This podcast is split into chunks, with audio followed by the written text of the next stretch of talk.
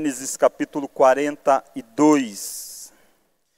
Vamos ler, acompanhe por gentileza a leitura dessa história. Diz assim: Sabedor Jacó de que havia mantimento no Egito, disse a seus filhos: Por que estáis aí a olhar uns para os outros? E ajuntou: Tenho ouvido que há cereais no Egito. Descei até lá e comprai-nos deles, para que vivamos e não morramos. Então desceram dez dos irmãos de José para comprar cereal do Egito. A Benjamim, porém, irmão de José, não enviou Jacó na companhia dos irmãos, porque dizia, para não lhe suceda caso, a, acaso algum desastre. Então os que iam, pois, para lá, foram também os filhos de Israel, porque havia fome na terra de Canaã. José era governador daquela terra, era ele quem vendia a todos os povos da terra, e os irmãos de José vieram e se prostraram, rosto em terra, perante ele. Vendo José seus irmãos, reconheceu-os, porém não se deu a, a conhecer, e lhes falou, falou asperamente, e lhes perguntou: De onde vindes? Responderam: Da terra de Canaã, para comprar mantimento. José reconheceu os irmãos, porém eles não reconheceram. Então se lembrou José dos sonhos que tivera a respeito deles, e lhes disse: Vós sois espiões e viestes para ver os pontos fracos da terra. Responderam-lhe: Não, senhor meu, mas viemos a teus servos para comprar mantimento. Somos todos filhos de um mesmo homem. Somos homens honestos. Os teus servos não são espiões. Ele, porém, lhes respondeu: Nada disso. Pelo contrário, Viestes para ver os, os pontos fracos da terra. Eles disseram: Nós, teus servos, somos doze irmãos, filhos de um homem na terra de Canaã. O mais novo está hoje com o nosso pai, o outro já não existe. Então lhes falou José: É como já vos disse, sois espiões. Nisto sereis provados pela vida de Faraó. Daqui não saireis, sem que primeiro venha o vosso irmão mais novo Enviai um dentre vós, que traga o vosso irmão. Vós ficareis detidos, para que sejam provadas as vossas palavras, se há verdade no que dizeis, ou se não. Pela vida de Faraó, sois espiões. E os meteu juntos em prisão três dias. Ao terceiro dia, disse-lhe José: Fazei o seguinte: vivereis, pois temo a Deus. Se sois homens honestos, Fique detido um de vós na casa da vossa prisão. Vós outros, ide, levai cereal para suprir a fome das vossas casas. E trazei-me vosso irmão mais novo, com que serão verificadas as vossas palavras, e não morrereis. E eles se dispuseram a fazê-lo. Então disseram uns aos outros: Na verdade, somos culpados no tocante a nosso irmão pois lhe vimos a angústia da alma quando nos rogava, e não lhe acudimos. Por isso nos vem esta ansiedade. Respondeu-lhes Rubem: Não vos disse eu, não pequeis contra o jovem, e não me quiseste ouvir, pois vedes aí que se requer de nós o seu sangue. Eles, porém, não sabiam que José os entendia, porque eles falava por intérprete retirando-se deles, chorou. Depois, tornando-lhes, falou. Tomou a Simeão dentre eles e o algemou na presença deles. Ordenou-lhe José que se lhe enchessem de cereal os sacos e lhe restituíssem o dinheiro, a cada um no saco de cereal, e o suprissem de comida para o caminho. E assim lhes foi feito. Carregaram o cereal sobre os seus jumentos e partiram dali. Abrindo um deles o saco de cereal, para dar de comer ao seu jumento, na estalagem, deu com o dinheiro na boca do saco do cereal. Então disse aos irmãos: Devolver o meu dinheiro aqui. Aqui está na boca do saco do cereal. Desfaleceu-lhes o coração e, atemorizado, entreolhavam-se, dizendo: Que é isto que Deus nos fez? E vieram para Jacó, seu pai, na terra de Canaã, e lhe contaram tudo o que lhes acontecera, dizendo: O homem, o Senhor da terra, falou conosco asperamente e nos tratou como espiões da terra. Dissemos-lhes: Somos homens honestos, não somos espiões, somos doze irmãos, filhos de um mesmo pai, um já não existe, e o mais novo está hoje com o nosso pai na terra de Canaã. Respondeu-nos o homem, o Senhor da terra: Nisto conhecereis que sois homens honestos. Deixai comigo um de vossos irmãos. Tomai o cereal para remediar a fome de vossas casas. E parti. Trazei-me o vosso irmão mais novo, e assim sabereis que sois espiões. Mas homens honestos, que não sois espiões, mas homens honestos. Então vos entregarei vosso irmão e negociareis na terra. Aconteceu que, despejando eles os sacos de cereal, eis cada um tinha a sua trouxinha de dinheiro no saco de cereal. E viram as trouxinhas com dinheiro, eles e seu pai, e temeram. Então lhes disse Jacó, seu pai: Tendes-me privado de filhos. José já não existe, Simeão não está aqui, e ides a, a levar Benjamim. Todas estas coisas me sobrevêm. Mas Rubem disse a seu pai: Mata os meus dois filhos, senão tu não tornar a trazer, entrega-mo e tu e eu te restituirei. Ele, porém, disse: Meu filho não descerá convosco. Seu irmão é morto e ele ficou só. Se lhe sucede algum desastre no caminho por onde fordes, fareis descer minhas cãs com tristeza à sepultura. Vamos orar. Deus nos faça revisitar este texto, guiados pelo teu Santo Espírito, e assim, ó Deus, sermos alimentados pela tua palavra. Pedimos tudo isso em nome de Jesus. Amém. Irmãos, a partir do capítulo 42 de Gênesis, nós entramos num ciclo de revisitar o passado, lidar com questões do passado e encontrar uma um perdão para prosseguir em meio a tantas dores de outrora. Você sabe que a história aqui envolvida não é a história apenas de José, mas é a história de José e dos seus irmãos de Jacó. É a história do povo de Deus. É a história da semente, da, da linhagem da, da semente prometida que Deus havia dito. E essa linhagem estava um tanto quanto que desorganizada. Algumas intrigas aconteceram, coisas terríveis se deram dentro desta família. Passaram-se tempo, e o capítulo 42 nos localiza dentro de aproximadamente 20 anos, depois de que José tinha sido vendido pelos seus irmãos. Parece que 20 anos é tempo suficiente para a gente nem mais lembrar de alguma coisa, ou não querer lembrar, né? mas Deus vai trazer coisas de 20 anos atrás para que possa ser tratado. Nessa noite, o capítulo 42, a gente não encontra todo o tratamento disso. Isso vai se desenvolver no capítulo 43 e capítulo 44, se Deus permitir, será temas dos nossos próximos sermões. O capítulo 42 vai lidar muito com o passado. E eu quero que nós olhemos então dentro disso. Deus nos faz tratar com o passado. O passado não é algo sem importância na nossa vida. Às vezes as pessoas tentam ignorar o passado, ou dizer, não, o passado não importa. Essa frase é muito comum, o passado não importa. Não é bem assim. Há um livro publicado pela editora Nutra, muito, muito interessante e bem fundamentado, que trata sobre o passado. O título do livro é Colocando o seu passado no devido lugar, seguindo em frente em plena liberdade e completo perdão. Este livro foi escrito pelo Steven Weiss, ele é um conselheiro bíblico. Ele lida, desenvolve toda, todo o livro mostrando como que nós precisamos entender bem o passado, lidar corretamente com o passado, e há muitas é, visões erradas quanto a isso passado ele pode ser tanto o nosso maior inimigo, o nosso maior amigo, quanto o nosso maior inimigo. Se nós não soubermos lidar com o passado, ele pode, nos, pode se tornar o inimigo que nos paralisa para a vida. E há muitas pessoas assim.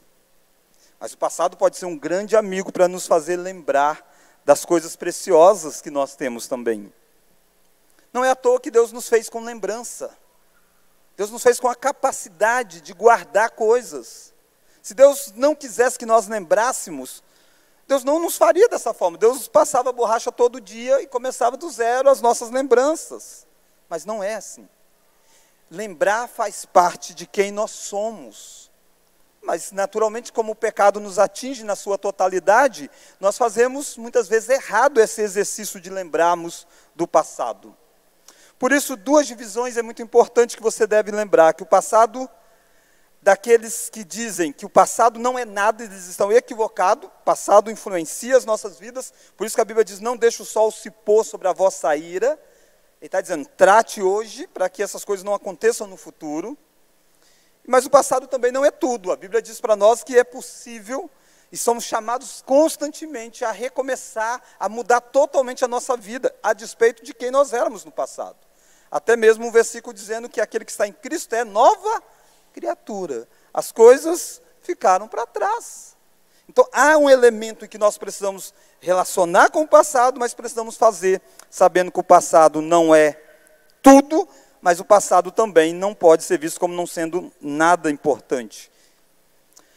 O autor ainda do livro que eu citei, Steven Vaias, ele vai fazer o desenvolver do seu livro mostrando para nós que existe duas formas de nós nos, a, nos relacionarmos com os acontecimentos do passado. E o passado aqui pode ser definido com as seguintes palavras: acúmulo de eventos, escolhas, respostas, hábitos, atitudes, despe, é, desejos, sentimentos e crenças que moldam os padrões, interpretações e rotinas da nossa vida hoje. Então, quais são, a, como que a gente pode classificar este passado? O passado inocente, entre aspas, né? Inocente no sentido assim, você lembra de algo que aconteceu no passado, e aquilo é forte na sua vida, mas você não foi o culpado, você é o inocente da história. Alguém fez algo contra você. Então você era vítima de algo que aconteceu sobre você. Então este é o passado que a gente poderia chamá-lo de passado inocente. E existe aquele passado culposo, você lembra de coisas erradas que você fez, você machucou alguém, você ofendeu e tudo mais. O interessante é que nos dois aspectos, o passado inocente e o passado culposo, a forma como nós reagimos a eles pode ser positiva ou negativa. Mesmo quando nós lembramos de coisas do passado em que nós éramos a vítima da situação, nós precisamos fazer uma outra pergunta: é como que eu reagi naquele momento? Às vezes nós reagimos bem, quando nós somos atacados, quando alguém faz uma injustiça contra nós, às vezes a gente reage bem, perdoa e tudo mais. Mas às vezes a gente reage mal e a gente peca também. Não é só porque nós somos a vítima de alguma coisa, significa que nós não pecamos. Muitas vezes a nossa resposta à injustiça que vem sobre nós é também uma, um erro, um pecado, uma transgressão. Alguém pecar contra você não dá a você é, um, um cheque em branco para você quebrar com a lei de Deus. Por isso, quando você pensa de coisas que aconteceram sobre você e que você se sente vítima, eu gostaria que você pensasse como você reage. Reage seguindo os princípios bíblicos ou você reagiu mal àquelas coisas? Ou tem reagido até hoje mal? E quando você errou, né, o passado culposo, você pecou, você foi aquele que fez errado. Também há duas formas de reagir. Assim que nós erramos no passado, se você reagiu bem depois do erro, confessou o seu pecado lá atrás. Eu pequei, eu pedi perdão, eu fui lá, reconciliei. Você errou, você lembra que você errou, mas a sua reação foi adequada. E há reações erradas, né? Que vão acumulando erros à medida que as coisas vão se dando na nossa vida. Você cometeu algo errado e foi amontoando erros. Davi fez isso durante um tempo da sua vida. Ele adulterou, depois ele começou a fazer uma sequência de eventos errados, porque não lidou bem com o primeiro momento do seu pecado. Tendo feito toda essa introdução, e eu quero encorajar você a ler este livro, se você gosta de ler, é, relembrando o título do livro, Colocando o seu passado no devido lugar. Então, essa é uma, uma visão bem ampla né, do passado. E aqui a gente está com personagens envolvidos com o passado. Por isso que eu fiz esse preâmbulo maior, para tentar mostrar para você o quanto que o passado está envolvido, e aqui nessa história isso vai vir à tona e precisa ser tratado adequadamente. Então Deus nos faz tratar com o nosso passado. Vamos ver isso na vida desses três grandes blocos aqui de personagens. primeiro é José. José. Deus nos faz tratar com questões que queremos esquecer. Às vezes há coisas que nós queremos esquecer. E às vezes nós precisamos revisitar aquilo. José é um caso assim. José tinha 17 anos quando ele foi duramente vendido pelos seus irmãos, rejeitado pelos seus irmãos. José foi parar numa, na, na casa de um homem chamado Potifar, vivendo como escravo, fez, foi fiel ao Senhor e foi parar numa prisão depois foi esquecido e depois ele virou o governador do Egito.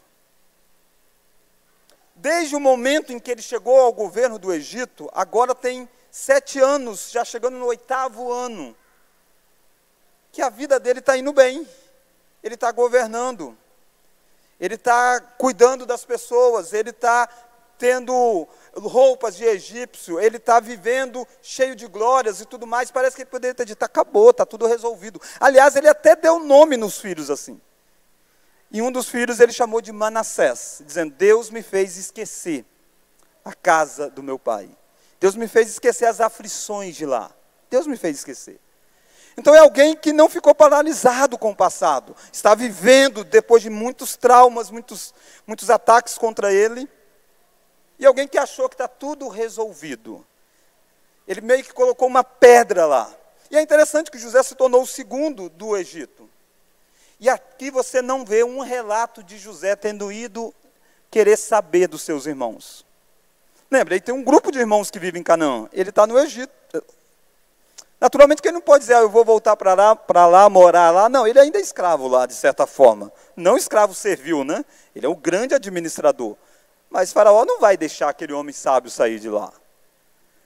Mas ele não move uma palha sequer. Ele não busca saber, não manda nenhuma comitiva ir até os irmãos dele. Parece que o nome Manassés resolveu. Deus me fez esquecer da casa do meu pai e das minhas aflições.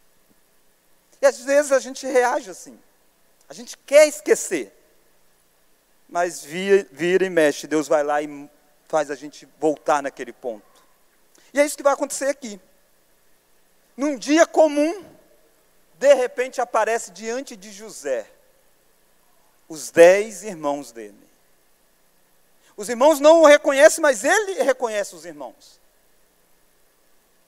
E olha comigo que no verso de número 6, 7, verso 7. Olha o verso 6, melhor dizendo. José era governador daquela terra, era ele quem vendia a todos os povos da terra. E os irmãos de José vieram e se prostraram, o rosto em terra perante ele. Vendo José seus irmãos, reconheceu-os. Porém, eles não, não se deu a reconhecer a eles. Vai falar de forma áspera e tudo mais. Verso 8 faz questão de dizer: olha, José reconheceu os irmãos. Porém, eles não reconheceram. Até agora, o passado dos irmãos não está sendo tratado aqui, até agora.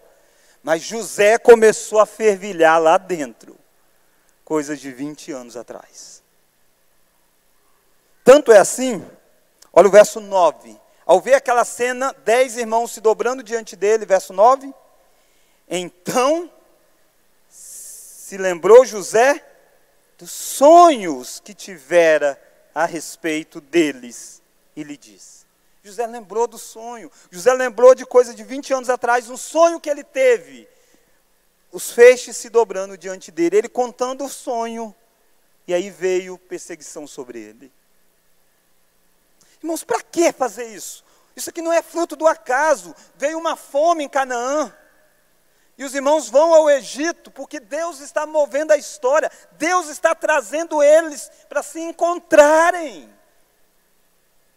Porque Deus quer tratar, Deus quer fazer José lembrar das coisas da casa, coisas de 20 anos atrás. José vivenciar isso não é fácil. José vai fazer diversas coisas aqui na história. José quer testá-los. José fala asperamente com eles. José não está dizendo, ei, seguinte, são vocês, deixa eu dizer para vocês, eu sou José, vocês estão se prostrando diante de mim, lembra do sonho? Está aqui, eu passando na cara de vocês. José não faz isso. José não canta aquela música infâmia, sabor de mel. Vocês que não me apoiaram, olha agora, eu estou aqui na glória, você vai ficar aí. Não, José não faz isso. José está lidando com isso aqui dentro. Porque não é fácil lidar, mas é necessário. Olha o verso 13. E eles vão conversar, vai acontecer diversas coisas. E eles disseram: Nós, teus servos. José vai dizer: Vocês são espiões. Eles vão dizer: Não. E aí eles vão dizer: ó, Eles disseram, vamos ler. Nós, teus servos, somos doze irmãos, filhos de um homem na terra de Canaã. O mais moço, o mais novo, melhor dizendo, está longe com o nosso pai. O outro já não existe. Quem é o outro? É José. Ele está dizendo, ó, nós somos em 12. O mais novo está lá com o papai. O papai não deixa aquele menino sair de jeito nenhum do lado dele. E o outro já não existe. José está ouvindo, José é o outro. Eles não estão dizendo, e nós vendemos um irmão. Eles não estão dizendo isso.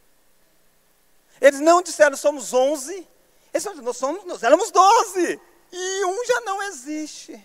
Um já não existe. Olha o versículo, 20, é, versículo 13, versículo 11, melhor dizendo.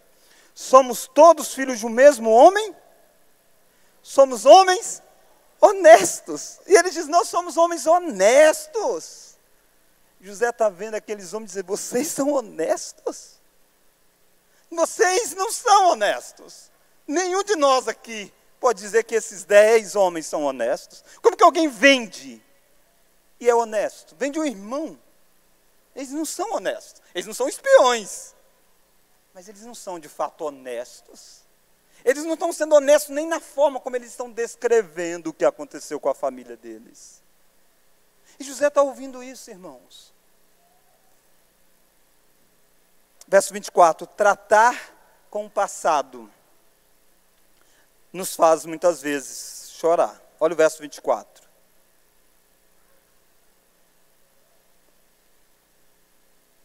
E retirando-se deles, chorou. Chorou. Mas você não vê relato de José chorando em outros momentos. Não que ele não tenha chorado, ele chorou, óbvio. Mas agora a ênfase é enorme, dizendo, ele chorou. Ele chorou. José não é o cara que diz assim, não, sabe de uma coisa? Não, está tudo resolvido. Não. Dói. É um machucado que estava lá. Tinha uma casca mas ainda tinha feridas lá dentro. E ouvir sobre aquelas coisas machuca, dói. Mas olha o verso de número 22. O que que José tinha ouvido, por exemplo? Responderam-lhes Rubem: Não vos disse, não pequeis contra o jovem, e não me quiseste ouvir. Eles estão falando de José diante de José. Olha o verso 21. Na verdade, somos culpados no tocante a nosso irmão, pois lhe vimos a angústia da alma, quando nos rogava, e não nos acudimos, por isso nos vem esta ansiedade. José tinha feito algumas coisas que a gente vai descobrir daqui a pouco. Eles estão agora na pior, já tinham ficado presos três dias. Eles estão dizendo: olha, isso está acontecendo com a gente, só tem um detalhe: aquele que já não existe, você lembra dele? Na verdade, eles estão dizendo entre eles, tá? Na verdade, nós não acudimos ele, ele gritava lá as angústias dele. José ouve isso, porque José conhece a língua deles, mas José só falava com eles em egípcio, José não estava dando a se conhecer, tinha os intérpretes em volta. Mas José não aguenta relembrar de 20 anos atrás. Ele sai de lado e chora, e chora.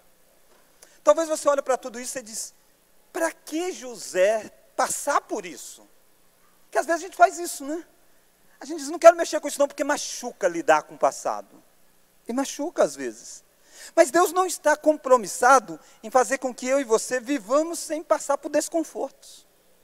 Se necessário for revisitá-la, tirar a pedra sobre coisas que já fede, você chorar, para depois você ser redirecionado, reconciliar, entender todo o propósito, Deus vai fazer. Porque Deus quer que a descendência da a descendência santa viva em unidade. Talvez você venha aqui nessa noite tendo aí na sua mente, quando o pastor começou a falar de passado, você dizendo, hoje vai doer. Porque você talvez colocou algumas pedras lá. Irmãos, Deus faz o que Ele quiser para nos revisitar daquilo que precisa ser tratado. Foi Deus quem fez. José não moveu uma palha. Os irmãos não moveram uma palha. Jacó não fez nada. Mas Deus fez. E agindo Deus, quem pode impedir? Deus da história trata com José, fazendo ele lembrar daquilo que ele queria esquecer. Mas a segunda lição que eu quero que nós vejamos é os irmãos de José. Esses homens também vão revisitar o seu passado 20 anos atrás. Lá estão eles agora. Os irmãos de José nos ensinam que Deus nos faz tratar com os erros do nosso passado. José não errou, tá? Há 20 anos atrás, José é a vítima. José é a vítima. Mas Deus está dizendo, José, você vai ter que entender, você vai ter que ministrar perdão. Por isso Deus trouxe. Mas existem os culpados de 20 anos atrás. Deus vai tratar com eles também. A vida seguiu para esses homens. Já casaram, já tinham filhos. Muitos deles talvez tentaram viver como colocando uma pedra lá e não mais deixando a consciência deles acusarem sobre o irmão. Porque pensa você, como que alguém é capaz de dormir tendo vendido um irmão, né? É aquilo que a Bíblia diz, é o processo de cauterização do nosso coração. A gente vai peca e a gente vai alimentando pecados para que o nosso coração seja cauterizado e a nossa consciência seja sufocada. Está lá esses homens. Mas olha o que, que Deus faz: Deus os coloca diante daquilo que eles tanto lutaram contra. Se você olha comigo o verso de número 6, não, verso 2, ó, verso 1. Sabedor Jacó de que havia mantimentos no Egito, disse a seus filhos, vamos, vamos ler? Porque estáis aí a olhar uns para os outros. E ajuntou: Tenho ouvido que há cereais no Egito, descei até lá. Vai lá. E eles vão. Eles acham que vão para o Egito, só comprar cereais. Mas olha o verso de número 6. José era governador daquela terra. Era ele quem vendia. Tinha que passar por José. Vendia todos os povos da terra. E os irmãos de José vieram, vamos ler agora? E se prostraram, rosto em terra, perante ele. Por que, que esses irmãos venderam José no passado? Por causa do sonho que José teve. Eles disseram: vamos vender esse cara, vamos matar no primeiro momento, eles queriam dizer até. E vamos ver no que vai dar o sonho dele, lembra? Lá vem o tal sonhador. Vamos impedir que o sonho dele aconteça. Vamos fazer isso, eu quero ver o que vai acontecer com o sonho dele. Está eles lá 20 anos depois, cumprindo literalmente o sonho. Você não consegue fugir da realidade que Deus determinou para a sua vida. Luta contra ela durante um tempo da sua vida, quebra a lei de Deus, faça inúmeros pecados, e Deus vai colocar você diante da realidade que Ele já decretou para você. Não importa o tempo que Ele espera para que isso aconteça. Está lá, os irmãos se prostrando diante de José. Esse prostrar não é um prostrar de adoração, tá? Não é adoração, eles não estão adorando José. Mas eles estão lá cumprindo o sonho de se prostrando e reconhecendo o governo de alguém sobre eles. Eles não sabem que é José. Mas Deus está lidando com aquilo que eles tanto tentaram fugir. Você não foge daquilo que Deus faz. E Deus os faz revisitar o passado para rever o conceito de justiça que nós temos. Quando José percebe quem eles são, José diz para eles que eles são espiões, porque José quer provar quem eles são, quer provar o que aconteceu com esses homens 20 anos depois. José sabe que ele tinha um irmão, José tinha um irmão da mesma, filho da mesma mãe, o Benjamim. Ele diz: Eu era o filho querido do papai, depois era o Benjamim, eles me venderam, e o que, que eles fizeram com o Benjamim? José vai fazer uma série de coisas para saber quem eles se tornaram nesses 20 anos. Será que eles ainda vivem com meu pai? Será que meu pai ainda é vivo?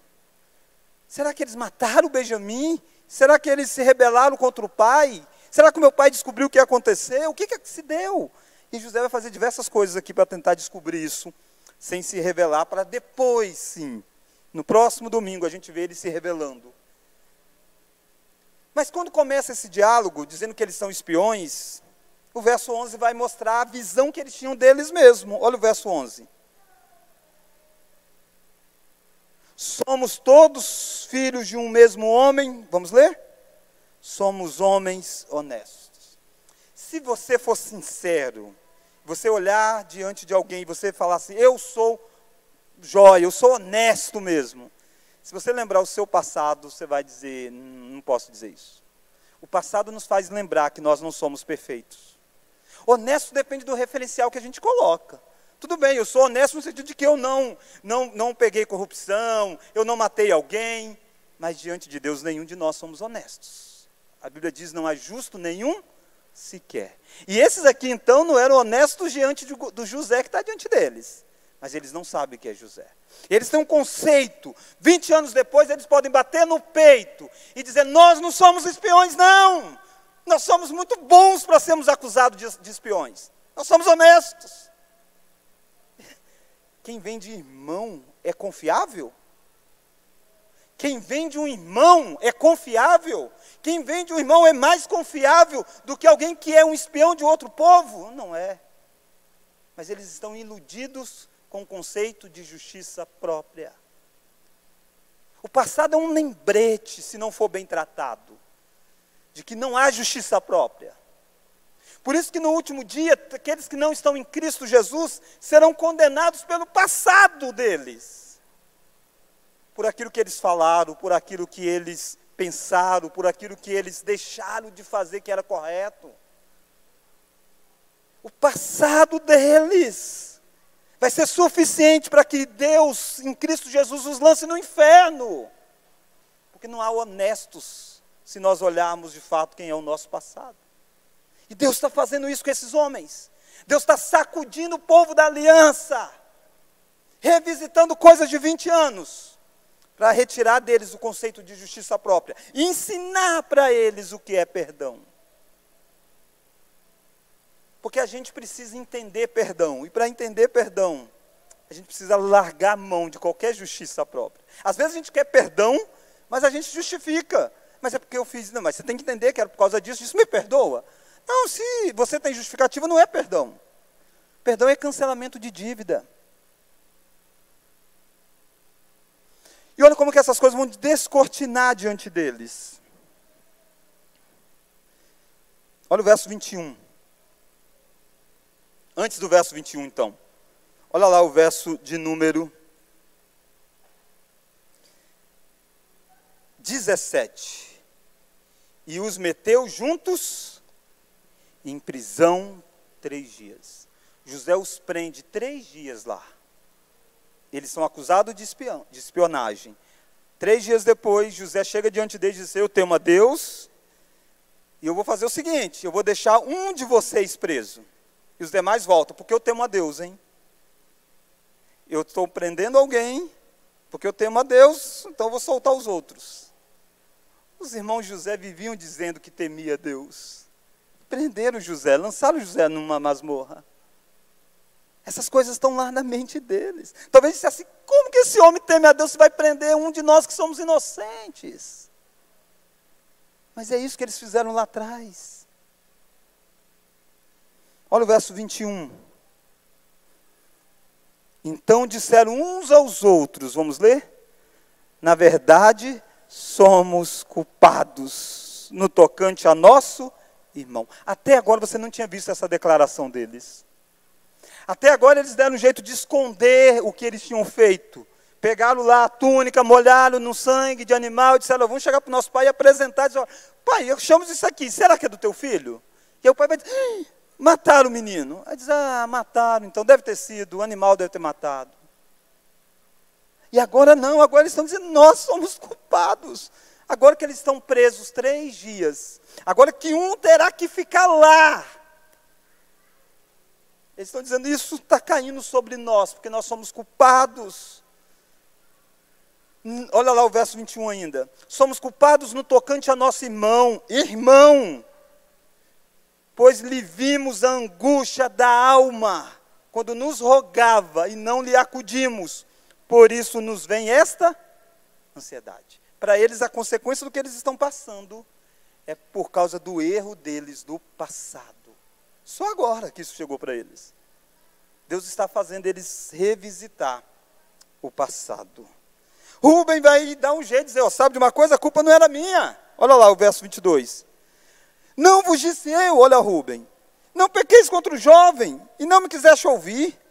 Pois vedes aí que se requer de nós o seu sangue. Rubem está dizendo, eles estão requerendo nosso sangue. Eu tentei impedir isso. Eles estão brigando entre eles para dizer quem é o mais culpado, quem não teve culpa.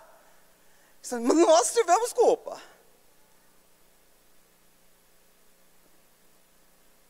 Interessante que José então segura um deles lá.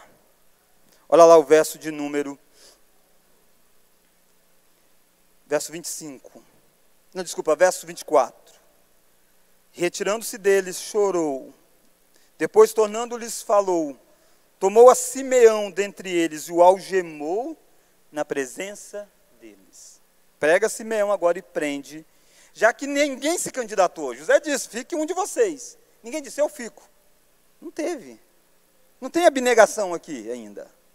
Mais à frente vai ter na história. Mas aqui ainda não. José que tem que escolher dentre eles qual que fica. E fica Simeão. Eles voltam com a comida, sem o irmão, e olha o que, é que eles acham. Verso 28. Olha o que, é que José coloca para eles. Verso 28. Então disse aos irmãos, ao verso 27, vamos ler.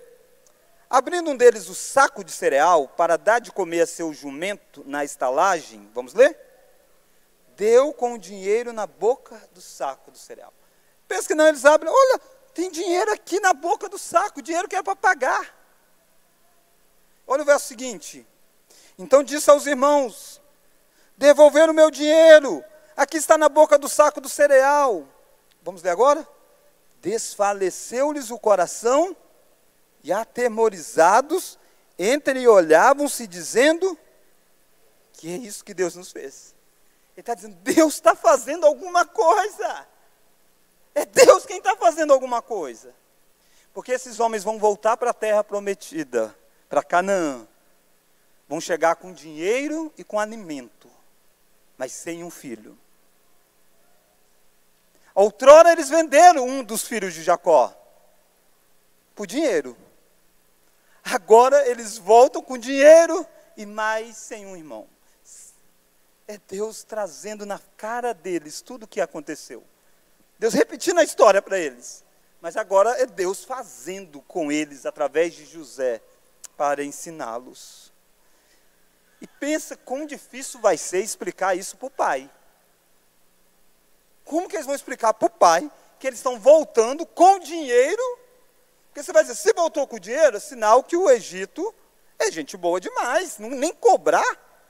Não, mas eles escravizaram o nosso irmão. Será que vocês não venderam ele? Será que vocês não amaram mais um irmão do que o dinheiro? Todas as vezes que alguém vai junto com esse grupo, de repente falta um. Isso está passando na cabeça de Jacó. A última vez que, já, que, que saíram, registrado na Bíblia, óbvio, José foi lá junto, José não voltou.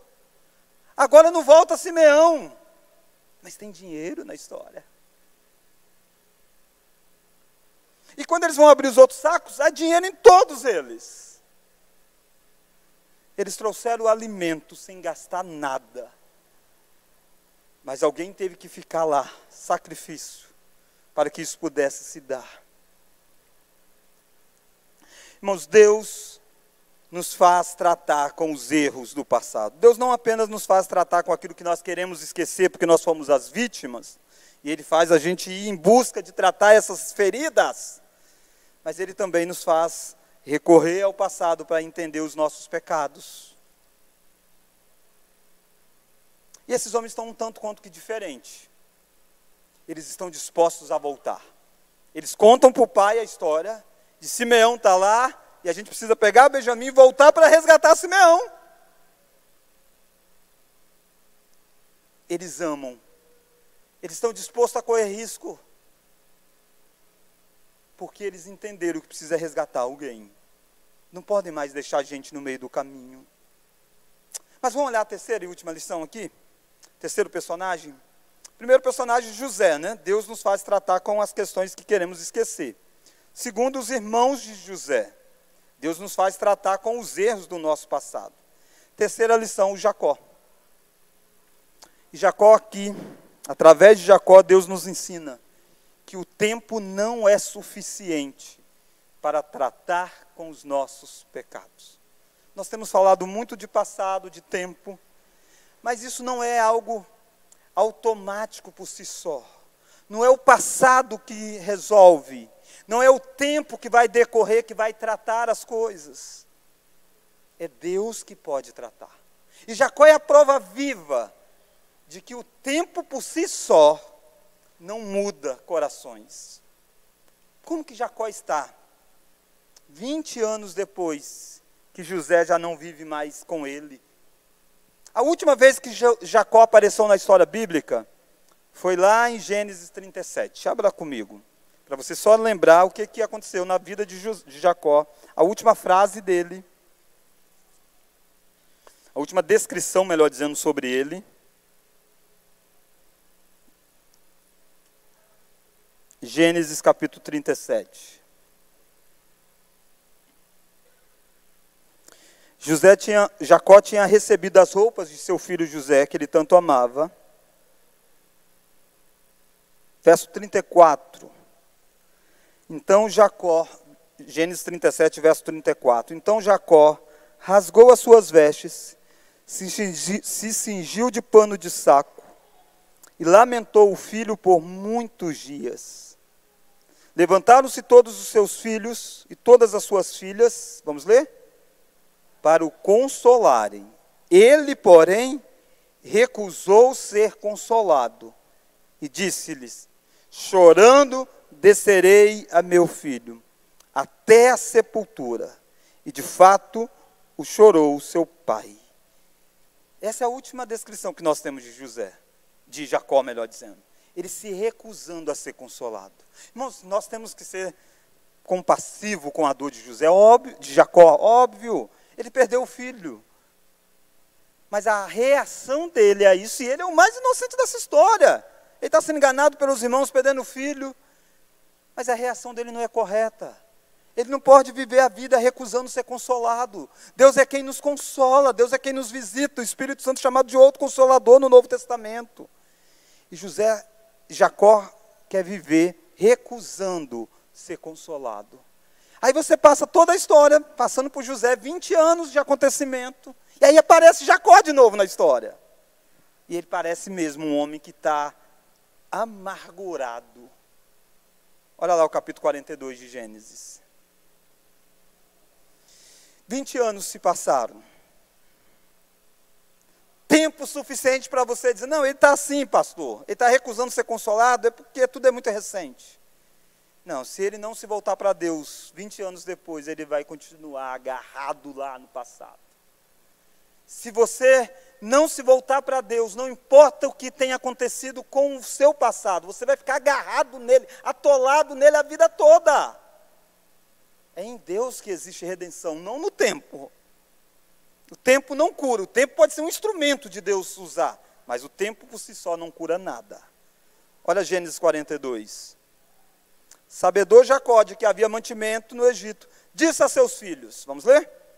Por que estáis aí a olhar uns para os outros? Essa não é uma forma muito carinhosa, não. Ele não está falando com criança, não, tá?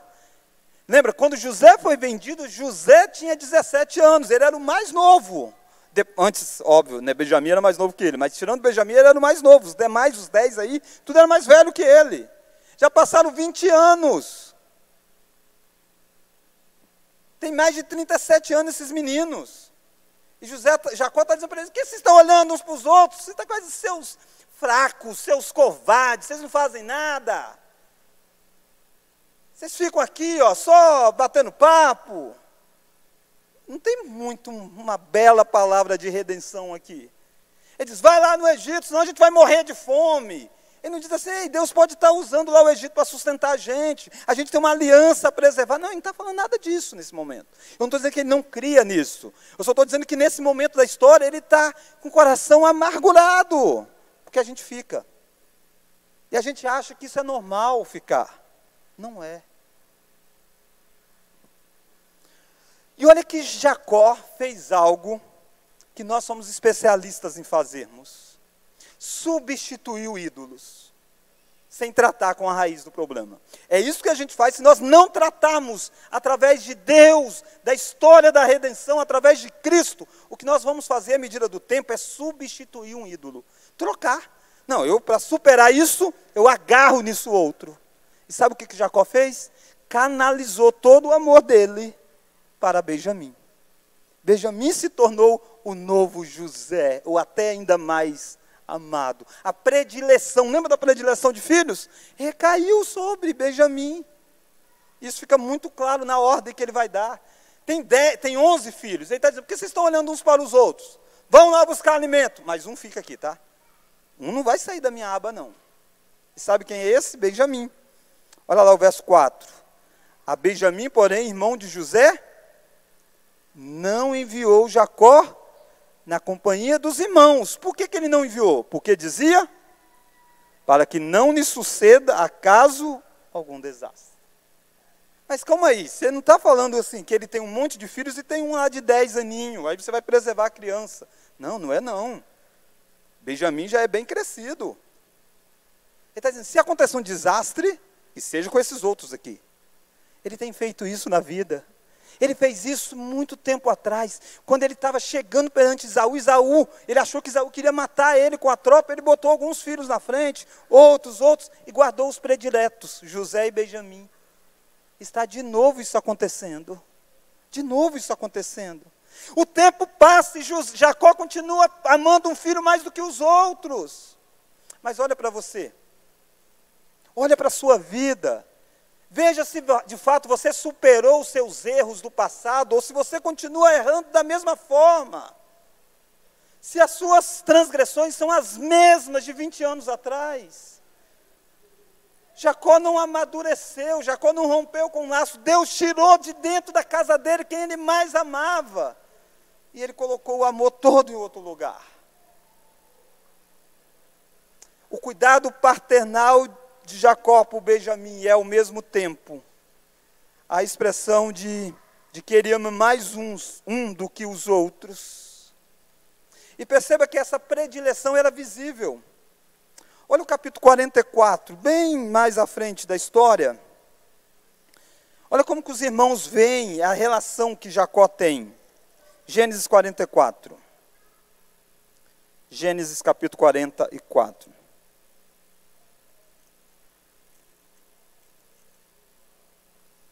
Vamos ler? Verso 20, ó. Gênesis 44, verso 20. Responderam a meu senhor, são os irmãos respondendo José: Temos um pai já velho e um filho da sua velhice, o mais novo, cujo irmão é morto, e só ele ficou de sua mãe, e seu pai o ama. Vamos ler agora? Então disseste, verso 21. Então disseste a teus servos: Trazei-me para que ponha os olhos sobre ele. Responderam meu senhor: Moço, não podes deixar o pai. Se deixar, este morrerá. E está dizendo: a vida do pai colocou no filho. Se tirar o Benjamim de lá, Jacó morre. E é isso mesmo. Jacó está com o coração assim. Sabe quando Jacó ouve a história? Os filhos chegam e contam para ele, dizendo: Pai, Simeão ficou. Eu preciso levar o Benjamim lá para que o cara só veja Benjamim. E ele vai liberar Simeão. Jacó diz: Não, de modo algum. Ninguém tira o Benjamim de aqui. Ele não está na busca de resgatar um. Está com medo de perder o Benjamim. E ele está botando a culpa nos irmãos, dizendo: Vocês fizeram coisas aí. Eu não tenho José e eu não vou perder o Benjamim de modo algum. O tempo não é suficiente para tratar com os nossos pecados. Por isso que Deus vai continuar agindo. Um ano vai se passar aproximadamente, até o capítulo 43. E aí esse sermão para o próximo domingo. Deus vai dizer: a fome continua. É hora de voltar ao Egito e tem que levar o Benjamim, Jacó. Porque Deus vai tratar com Jacó. Porque Deus está tratando com os irmãos de José e porque Deus precisa tratar com José. Irmãos, nessa noite nós vimos que Deus nos faz tratar com o passado. Deus nos faz tratar com questões que queremos esquecer. Dois, Deus nos faz tratar com os erros do nosso passado. Três, lembre-se, o tempo não é suficiente para tratar com os nossos pecados. Precisa de algo mais. Esse algo mais é Cristo Jesus. É a graça de Deus que é capaz de nos visitar. Irmãos, essa história que hoje talvez só levantou dores, feridas, choro de um lado, sentimento de culpa do outro, um pai agarrado, dizendo: Eu não quero perder mais ninguém da minha família, eu não perco esse aqui de jeito nenhum. Eles vão estar todos juntos, em volta da mesa, conversando. Jacó vai abençoar todos, abençoar os filhos de José. Eles vão se unirem, eles vão formar o povo de Deus. Que nós estamos contando aqui é a história de Israel, o nascimento de Israel. Por que isso? Porque a graça vai reconstruir aquilo que estava quebrado nessas nessa descendência. Irmãos, eu e você precisamos nessa noite sair daqui não revisitando o nosso passado apenas. Não lembrando apenas que fomos ofendidos, não apenas lembramos que ofendemos alguém, mas lembrando que nós precisamos de algo mais do que o tempo para nos curar. E é a cruz de Cristo. É lá que o seu passado é tratado. Foi lá que o seu passado foi despojado sobre a vida de alguém, que foi sobre a vida do nosso Salvador, que é Cristo Jesus. E percebe que Deus quer fazer lembrar? Ele deu um sacramento para nós. E é a ceia. Todas as vezes que você comer, todas as vezes que você beber, você vai lembrar que o seu pecado foi pago na cruz do Calvário e que você tem um futuro glorioso. Ele vai voltar. Talvez você precise sair aqui nessa noite entendendo que Deus, na soberania, está fazendo você lembrar de coisas do passado, para que através da redenção você os visite e seja curado nessa noite. Dê os passos necessários. Se é alguém que você ofendeu, se você tem o telefone, é hora de ligar, é hora de dizer daquilo que Cristo fez por você e dizer como que é possível perdoar ou é possível pedir perdão. Deus quer que nós revisitemos o passado para glorificar aquele que é o Senhor do passado, do presente e do futuro. Jesus disse: Eu sou o Alfa e o Ômega. Eu sou o que era, o que é e o que há de vir. Vamos orar? Deus, obrigado porque o Senhor está construindo em nós a imagem do teu filho, que é Cristo Jesus. E nessa reconstrução desta imagem, ó Pai, nós lembramos daquilo que o Senhor fez no passado, mas sem esquecer daquilo que o Senhor fará ainda no futuro. Por isso, ó Deus, nos faça nessa noite sermos tratados pela tua palavra. Se necessário que lágrimas, ó Deus, venham a rolar dos nossos olhos no decorrer da semana, que isto possa acontecer, mas que no final as nossas lágrimas possam ser consoladas pelo Senhor. Porque sabemos que por mais feio que qualquer passado possa ser, nós podemos lembrar que o sangue do Cordeiro nos purifica de toda injustiça de todo, de todo pecado, de toda iniquidade. Por isso, Deus, nos faça nessa noite, ó oh Pai, lembrar que o nosso passado é redimido em Cristo Jesus e o nosso futuro é garantido em Cristo Jesus. Obrigado porque o Senhor nos trata nessa noite como perdoados, amados, santificados por causa de uma obra do passado que está sendo aplicada ao povo ao longo da história. Oramos no nome daquele que realizou essa obra, no nome de Jesus. Amém.